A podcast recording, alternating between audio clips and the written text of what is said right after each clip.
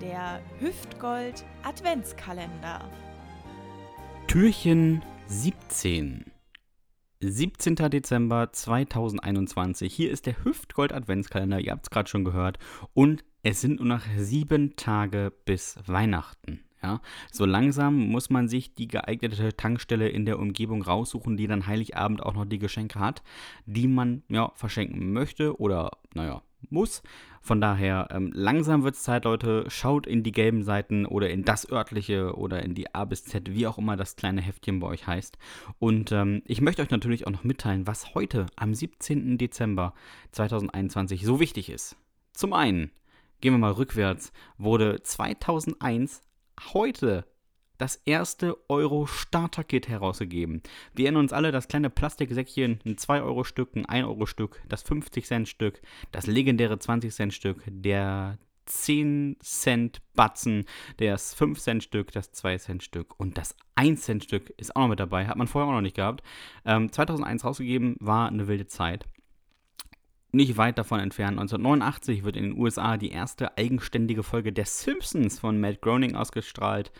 Ähm, auch bis heute eine großartige Sendung. Und ganz, ganz kurz davor, im Jahr 954, König Otto I. hält in Arnstadt einen Reichstag ab, bei dem sich sein aufständischer Sohn Liudolf förmlich unterwirft.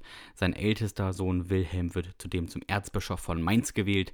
Damit werden die innenpolitischen Voraussetzungen für die siegreiche Schlacht auf dem Lechfeld gegen die Ungarn im Jahr 955 geschaffen. Ja, wir erinnern uns alle, die Älteren waren ja zum Teil auch mit dabei. Es war einfach eine verrückte Zeit.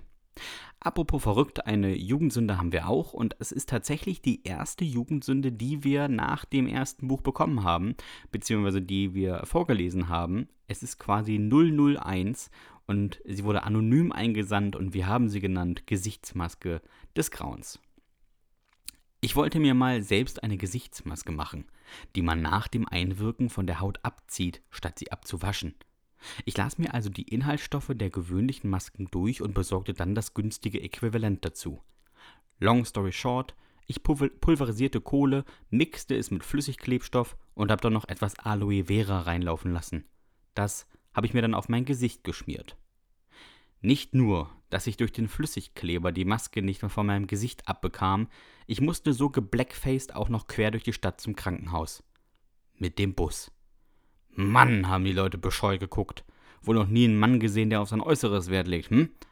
Im Krankenhaus wurde dann aufwendig die Maske entfernt. Mit ihr meine Augenbrauen und der Rest von meinem Vollbart. Ich sah danach aus wie Frankensteins Monster. Überall löste sich meine Haut ab, hier und da einzelne Büschel Haare und dazu noch Klebereste. Mann, das mache ich echt nie wieder.